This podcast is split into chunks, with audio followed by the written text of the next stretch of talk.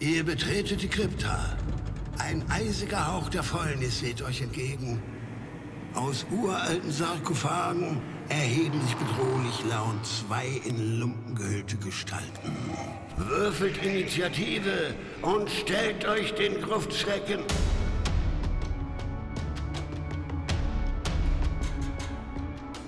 Gruftschrecken, der deutschsprachige Oldschool-Rollenspiel-Podcast. Die Enttäuschung wird immer größer. Schon Folge 4 und noch immer gibt es keine Zerwürfnisse zwischen den beiden Podcastern.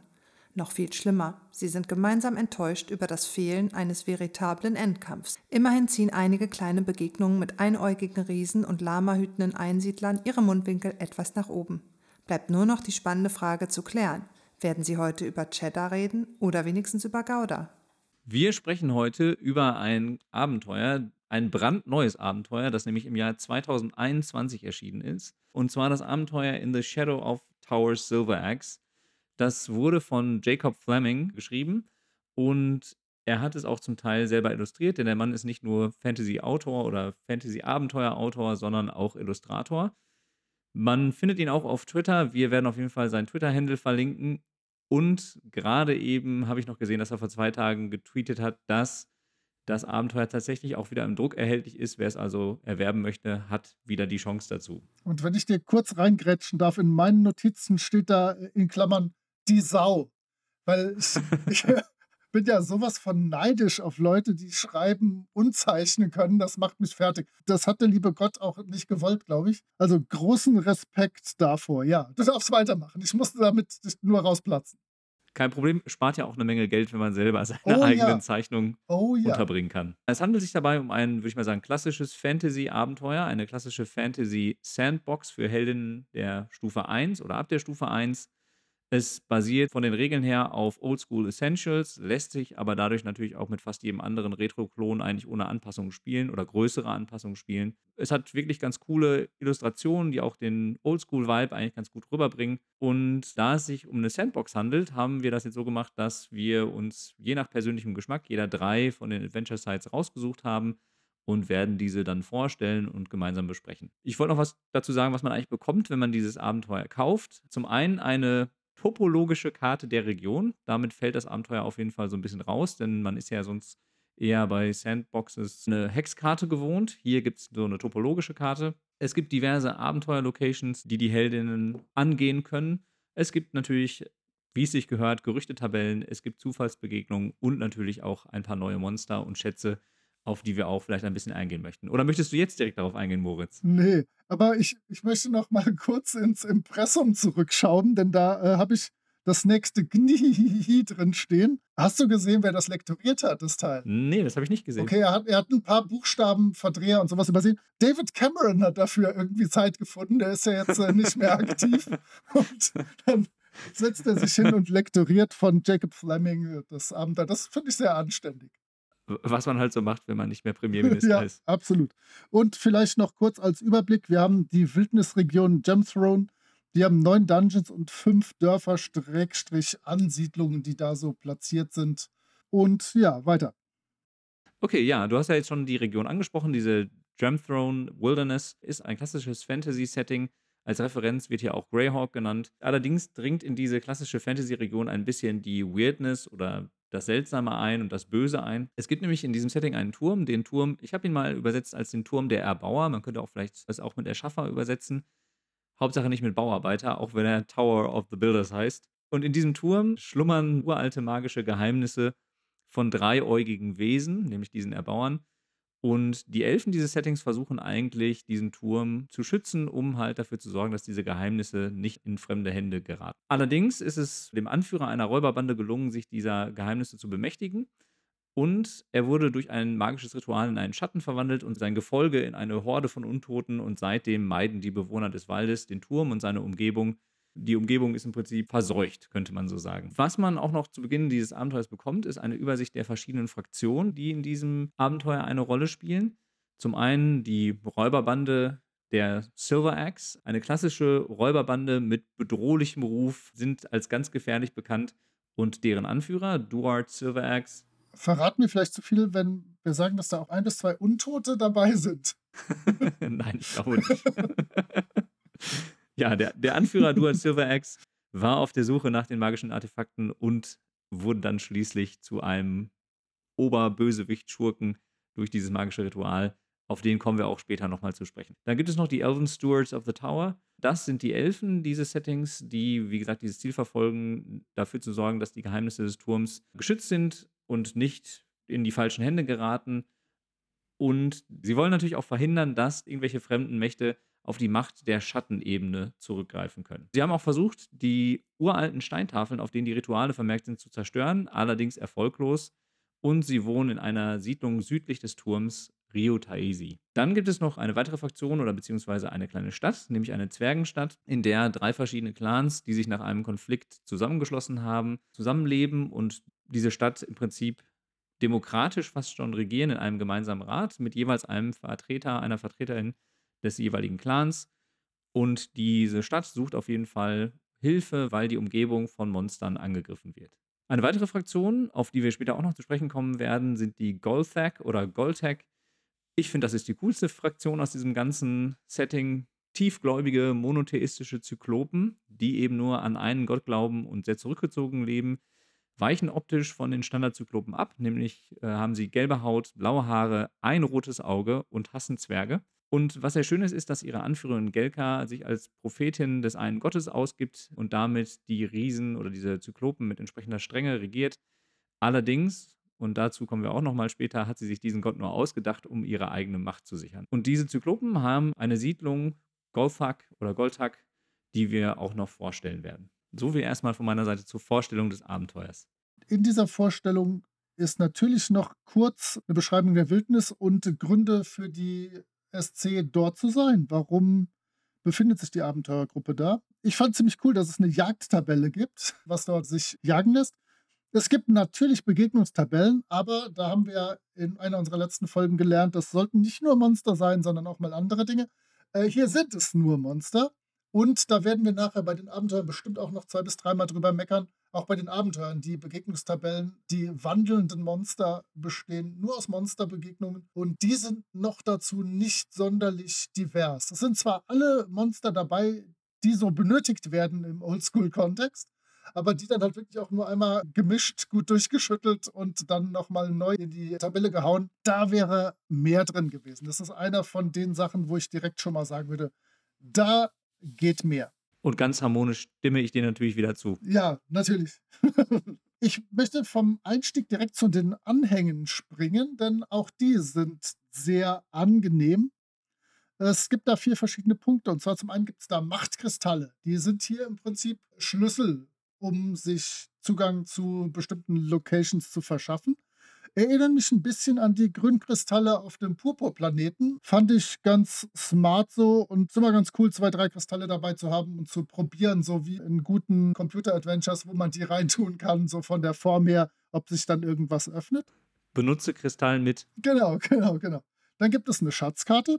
Dann gibt es eine Landkarte, die auf einen Stein sich befindet. Und da ist der sehr, sehr knuffige Kniff. Oh, der knuffige Kniff. Ich bin selber ein bisschen ergriffen von meiner Wortwahl. Bitte nicht rausschneiden. Der knuffige Kniff, dass die Abenteurergruppe sich das irgendwie abschreiben oder abfrottieren oder irgendwie kopieren muss.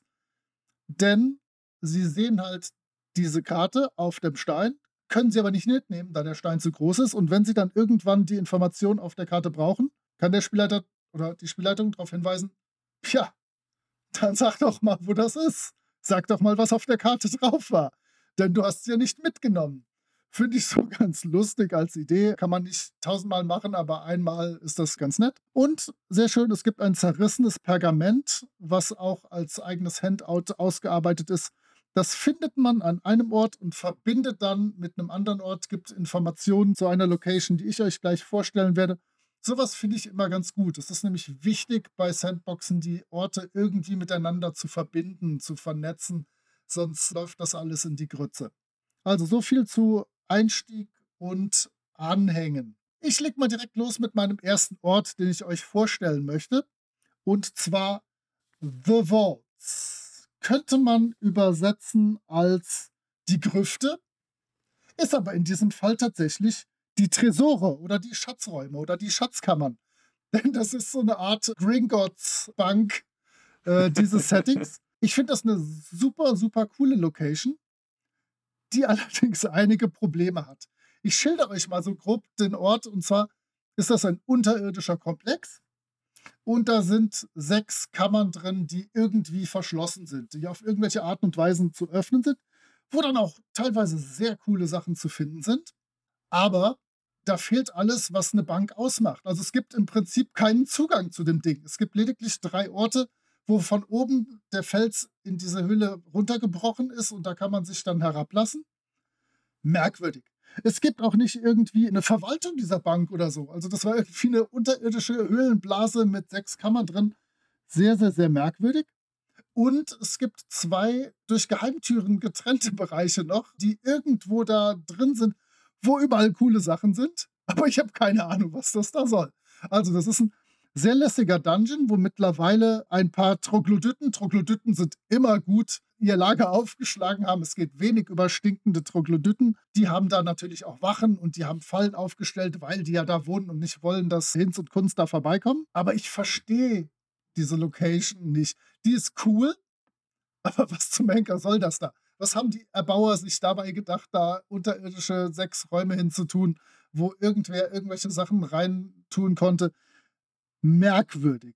Gefällt mir irgendwie gut, aber ich hätte dann gerne ein bisschen Kontext. Und vielleicht, ich sehe im Bild, dass mein werter Kollege auch schon irgendwas reinrufen möchte, aber vielleicht möchte ich direkt bei diesem ersten Dungeon, den wir hier schildern, sagen, alle Dungeon-Beschreibungen sind unfassbar kurz und knapp. Also natürlich, ich weiß es, ich habe auch mehrere Sandboxen geschrieben, man kann sich darauf konzentrieren, die Hintergrundwelt super cool darzustellen. Dann werden automatisch immer die Dungeons ein bisschen knapp. Oder ich mache die Dungeons sehr ausführlich, dann wird die Hintergrundwelt meistens ein bisschen knapp. Hier ist es irgendwie so ein nicht Fisch, nicht Fleisch-Kompromiss. Es ist beides irgendwie ein bisschen zu knapp, mit super tollen Ansätzen. Aber damit ich das richtig toll spielen kann, muss ich da wirklich noch Arbeit reinschicken. Aber da werden wir später zu kommen. Also, es gibt auch keine Vorlesetexte. Verdammt, ein Abenteuer ohne Vorlesetexte, das geht gar nicht. Was hältst du von diesen Tresorräumen? Ich weiß nicht, ob wir auf diese Kritik schon eingehen sollen. Ich hätte nochmal diesen Punkt aufgegriffen, den du gerade schon angesprochen hast, und auf diese Knappheit der Informationen, die man auch bei den einzelnen Locations bekommt. Ich finde auch, man muss ja als SL auf jeden Fall noch ein bisschen Arbeit reinstecken, damit es auch wirklich cool wird. Wir hatten ja auch schon mal in unserer Folge zum Knock Magazine darüber gesprochen, wie man Monsterbegegnungen auch ein bisschen interessanter gestalten kann. Und ich glaube auch, dass man eine gewisse Erfahrung mitbringen muss, um das überhaupt zu können. Also natürlich ist das sehr schön, dass alles sehr übersichtlich und kurz und knapp dargestellt ist. Aber wenn man nicht vorher schon mal so ein Oldschool-Abenteuer geleitet hat und vielleicht auch ein bisschen Kreativität mitbringt, wenn ich mir jetzt vorstelle, ich wäre Einsteiger, was das angeht, dann fände ich das schon sehr herausfordernd. Mhm. Das dann interessant zu gestalten, weil sonst ist es wirklich ein einfaches, wir öffnen die Tür und dann warten da die Monster auf uns. Ja, also das ist halt wahrscheinlich werden wir es am Ende nochmal sagen, es ist alles einfach ein Tacken zu knapp. Und damit gerade Unerfahrenere das leiten können, wäre da genauere Ausarbeitung. Vielleicht zumindest exemplarisch an einem Dungeon mal ganz interessant gewesen. Und hier die Vaults bieten sich da eigentlich dazu an. Also da könnte man wirklich gut zeigen, was das Abenteuer will, was die einzelnen Dungeons wollen. Naja, egal. Schauen wir mal weiter. Okay, dann würde ich jetzt mal den nächsten Ort oder die nächste Location übernehmen. Und zwar würde ich auf den Ort eingehen, der mir auch eigentlich am besten gefällt von diesen ganzen Locations, nämlich Golothak oder Golotak, je nachdem, wie man es nennt. Diese Siedlung der Zyklopen. Es ist eine ganz kurze Beschreibung, ist glaube ich auf einer Seite angegeben und in dieser kurzen Beschreibung steckt eigentlich so viel Potenzial, das möchte ich hier ganz gerne mal so ein bisschen darstellen. Also, ich hatte ja vorhin schon gesagt, dass diese Siedlung von dieser Priesterin Gelka kontrolliert wird und die kontrolliert diese Zyklopen und diese Gemeinschaft durch ihre selbst ausgedachte monotheistische Religion als deren Prophetin, die sich ausgibt. Es gibt aber einen weiteren Zyklopen namens Pell, der ihre Macht hinterfragt hat und deswegen ausgestoßen wurde. Und er wurde nur deswegen ausgestoßen, weil die Priesterin sich bedroht gefühlt hat durch diese Person und eine Vision hatte, dass er sie stürzen wird und die Macht übernehmen wird. Und da sie aber wusste, dass die anderen Zyklopen diesen sehr beliebten Pell nicht umbringen werden, hat sie ihn aus der Siedlung einfach kurzerhand ausgeschlossen. Und das richtig Coole ist hier, dieser Zyklop kann sich den Charakteren als Unterstützung anschließen, falls sie ihm dabei helfen wollen, Gelka zu stürzen. Und ich finde einfach die Idee cool, so einen gelbhäutigen, rotäugigen Zyklopen als Mitglied in der Abenteurergruppe dabei zu haben. Die Charaktere können natürlich auch irgendwie anders in diese Siedlung geraten. Falls sie zum Beispiel unterwegs von diesen Zyklopen überrascht werden, sind die jetzt nicht unbedingt darauf aus, die Charaktere umzubringen, sondern nehmen sie eher gefangen und bringen sie mit in die Siedlung. Es gibt außerdem dann noch so eine kleine Gerüchtetabelle für die Siedlung. Man kann zum Beispiel dann zwei reiche Adlige auch befreien aus den Händen der Zyklopen, die den Charakteren dafür sehr, sehr viel Geld versprechen. Ich finde aber, dass das insgesamt eine sehr kleine und feine Abenteuermöglichkeit für die Charaktere ist, die viele narrative Interaktionsmöglichkeiten bietet und durch Rollenspiel eigentlich gelöst werden kann. Also man könnte ja sich überlegen, welche Pläne man dann angeht, um Pell zu unterstützen und diese falsche Priesterin zu stürzen, vielleicht auch das Vertrauen der Zyklopen zu gewinnen.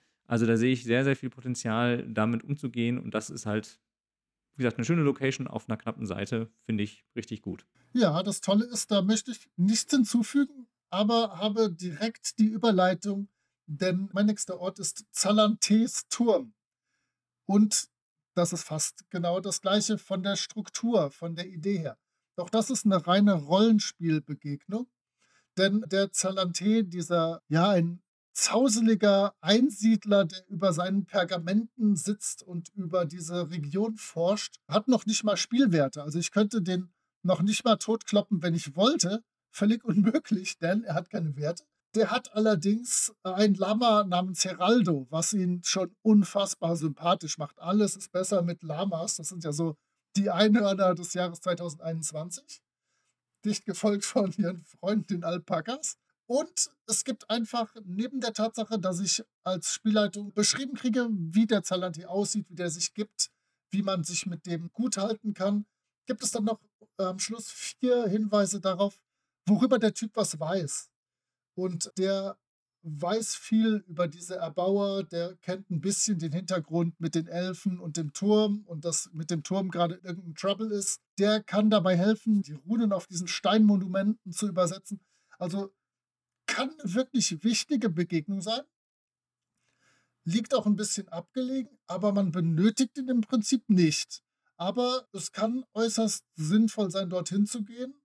Dazu müsste natürlich an anderen Orten gestreut werden. Oh, da wohnt ein Einsiedler, ein Eremit, der Informationen haben könnte. Ich glaube, die Informationen habe ich nirgendwo gefunden. Ich habe es eigentlich relativ gründlich gelesen.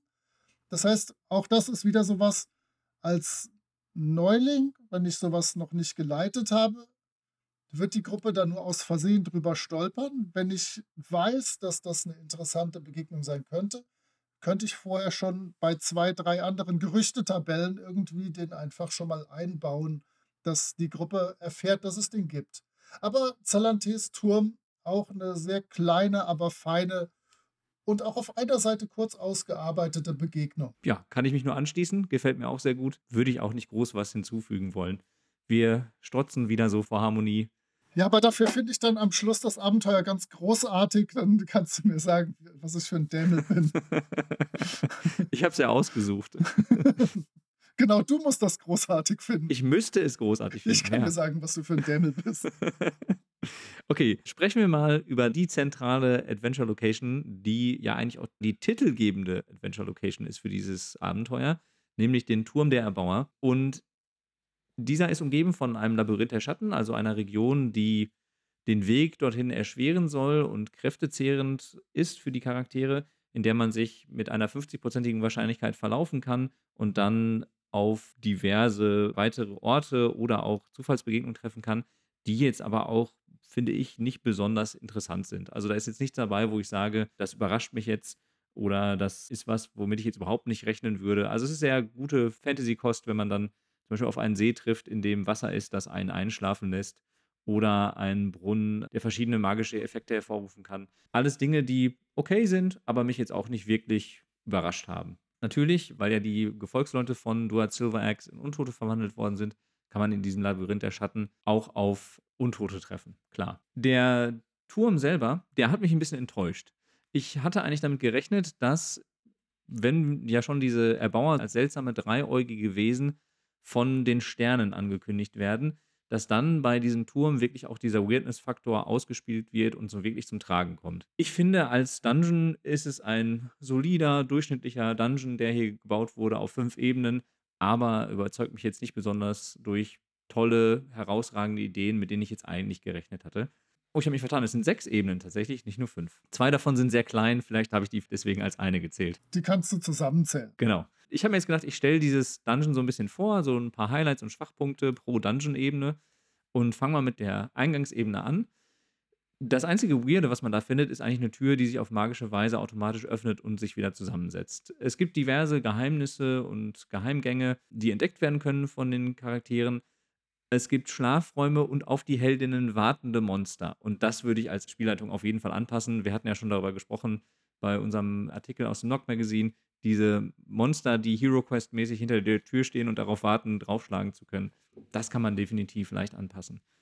Das Upper Level, dort finden sich eigentlich nur ein paar Zombies und eine Bibliothek. Und diese Bibliothek hat abgesehen von einigen Zaubern auch eigentlich nichts Besonderes oder Spannendes zu bieten.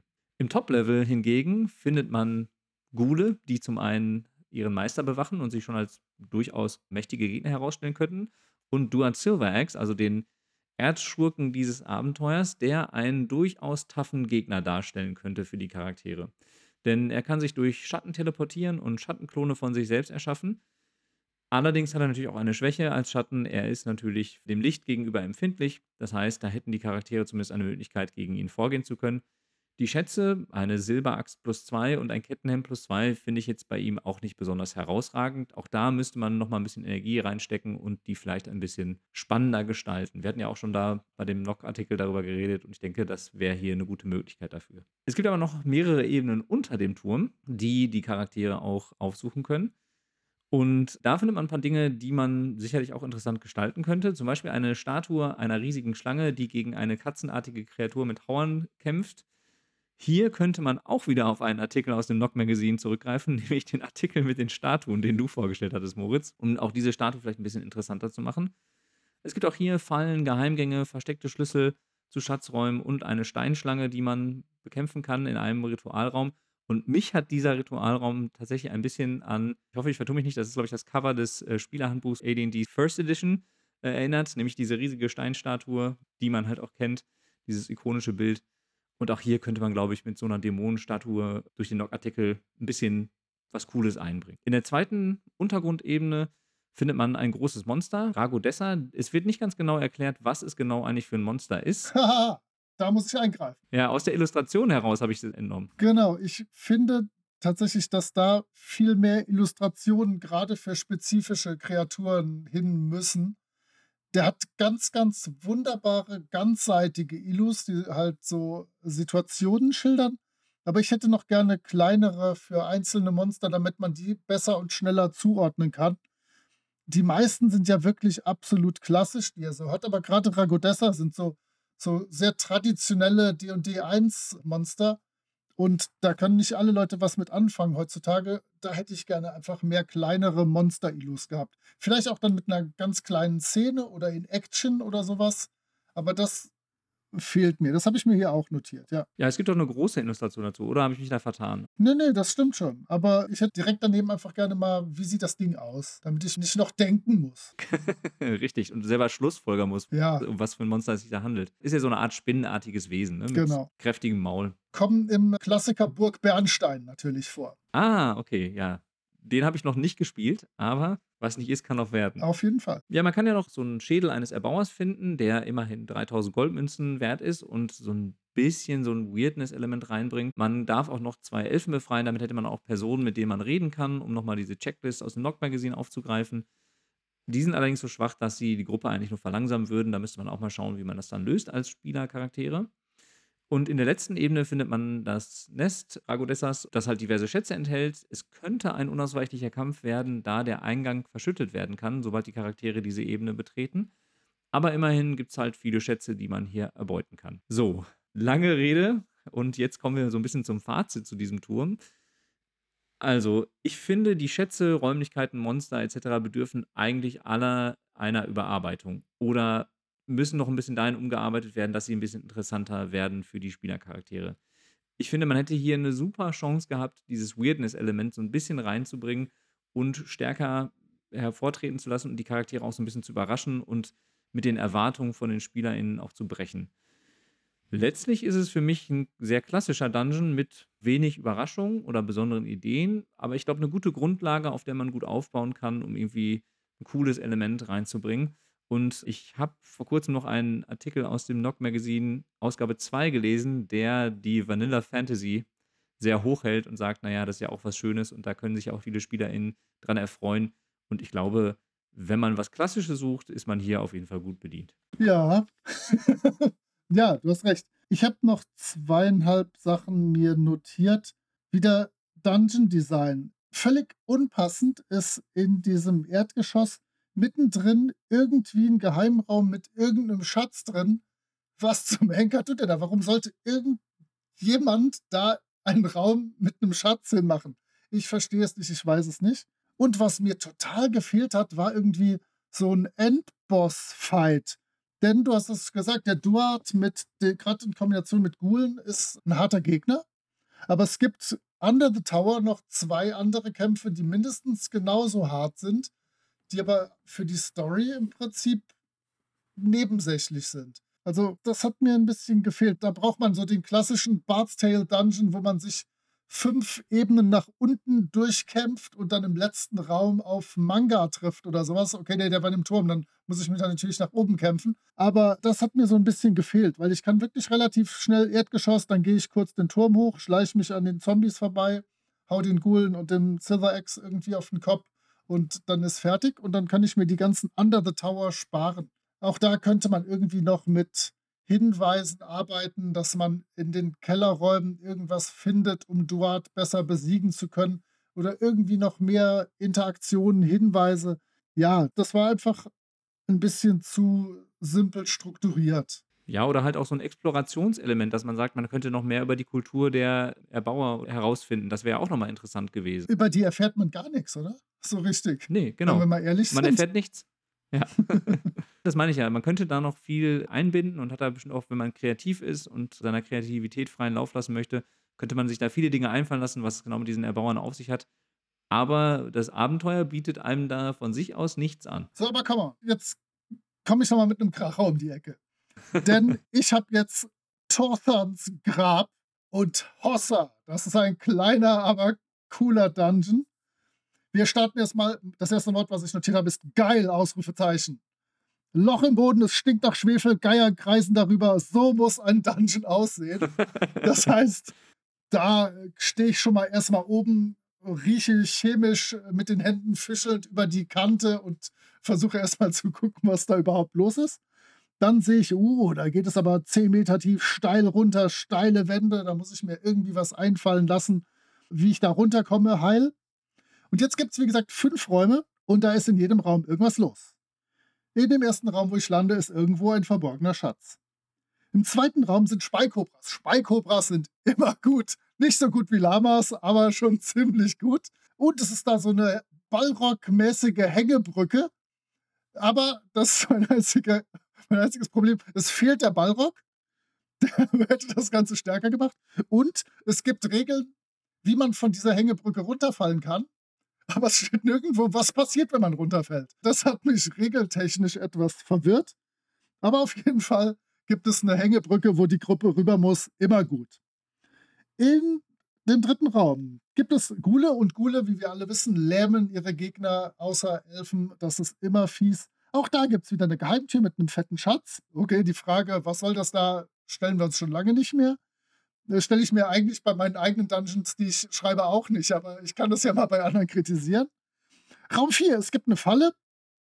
Und danach kommt der größte Charakter des.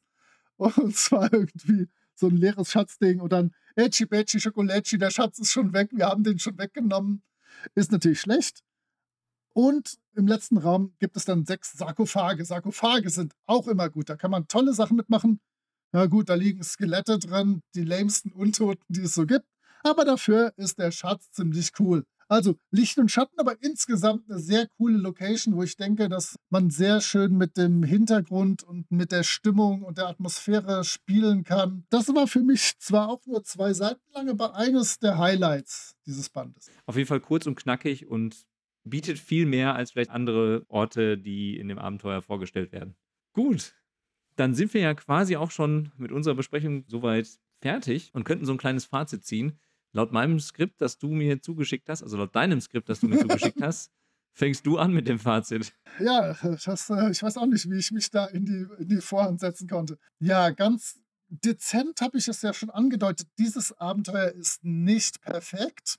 Es ist eine okaye Sandbox. Es hat okaye bis gute, bis teilweise wirklich sogar sehr gute Dungeons. Ich muss als Spielleitung da noch etwas Arbeit reinstecken, damit es wirklich gut funktioniert. Aber ja, dann wäre es wahrscheinlich, so sind es glaube ich 54 Seiten plus Anhänge, sonst wären es 70 Seiten plus Anhänge geworden. Ist dann natürlich im Druck. Obwohl, der macht das als Print on Demand, oder? Der druckt nicht, oder druckt er selber? Nee, das läuft über, wie heißt nochmal der Verlag? Warte, es steht wahrscheinlich vorne drauf. Nein, tut es nicht. Aber das heißt, der hat einen eigenen Shop. Das heißt, der lässt das wahrscheinlich. Das läuft über, ähm, ach, jetzt fällt mir der Name von dem Verlag aber nicht, ein. aber nicht Noble Knight Games. Im Nee, nee. Zweifelsfall. Okay. Irgendwas mit Funeral, aber mir fällt der Name nicht mehr ein. Ja, gut, das heißt, er hat einen kleinen Verlag hinter sich und die müssen das ja dann auch drucken lassen. Wenn man es als reines Print on Demand anbietet, ist es natürlich einfacher, als es dann drucken zu lassen und auf Lager zu haben. Ich hätte mir ein bisschen mehr Ausarbeitung gewünscht. Ich habe eigentlich, wenn ich ehrlich sein darf, noch nicht mal so mit diesem Weirdness-Faktor gerechnet, auf den du so gehofft hast. Für mich war das von Anfang an eine absolut klassische Fantasy-Sandbox, wie ich die auch vor 10 Jahren oder 15 Jahren oder 20 Jahren geschrieben hätte.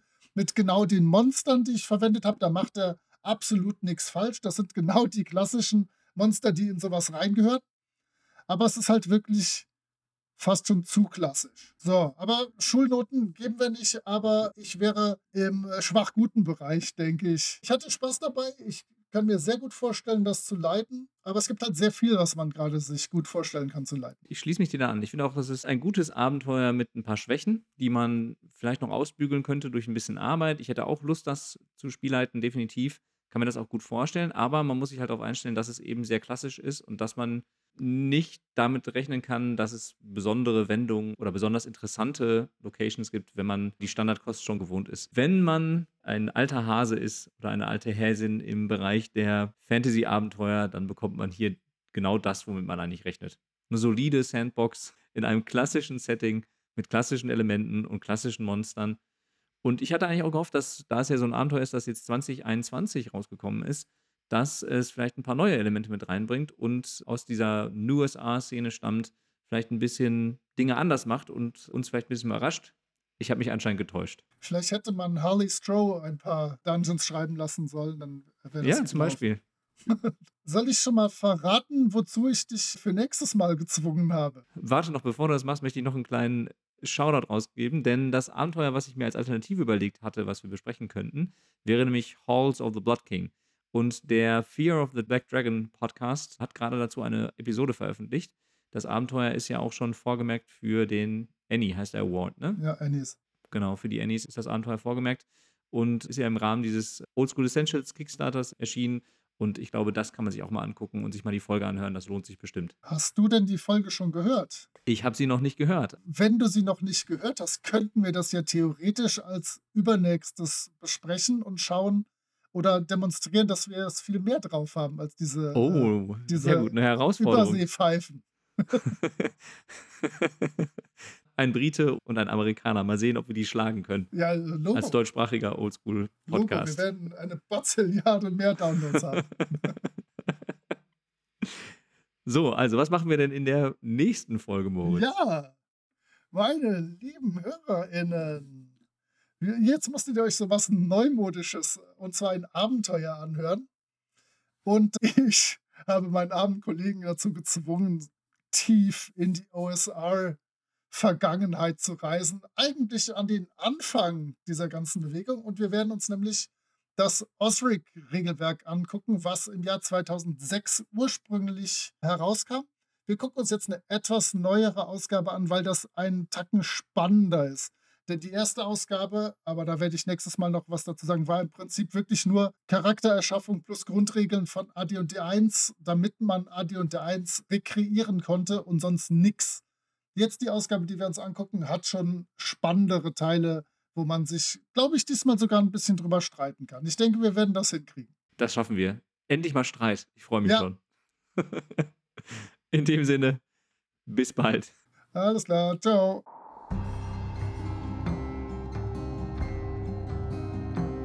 Ihr findet die Gruftschrecken unter anchor.fm slash Gruftschrecken, unter twitter.com slash Gruftschrecken und über alle gängigen Podcatcher. Vielen Dank an Sascha von Yellow King Productions für die Produktion des Intros. Dank auch an Nick DiSalvo und seine Band Elder für die freundliche Genehmigung, ihren Song 3 für das Outro nutzen zu dürfen. Wir freuen uns über inhaltliches Feedback, positive Bewertungen und neue HörerInnen.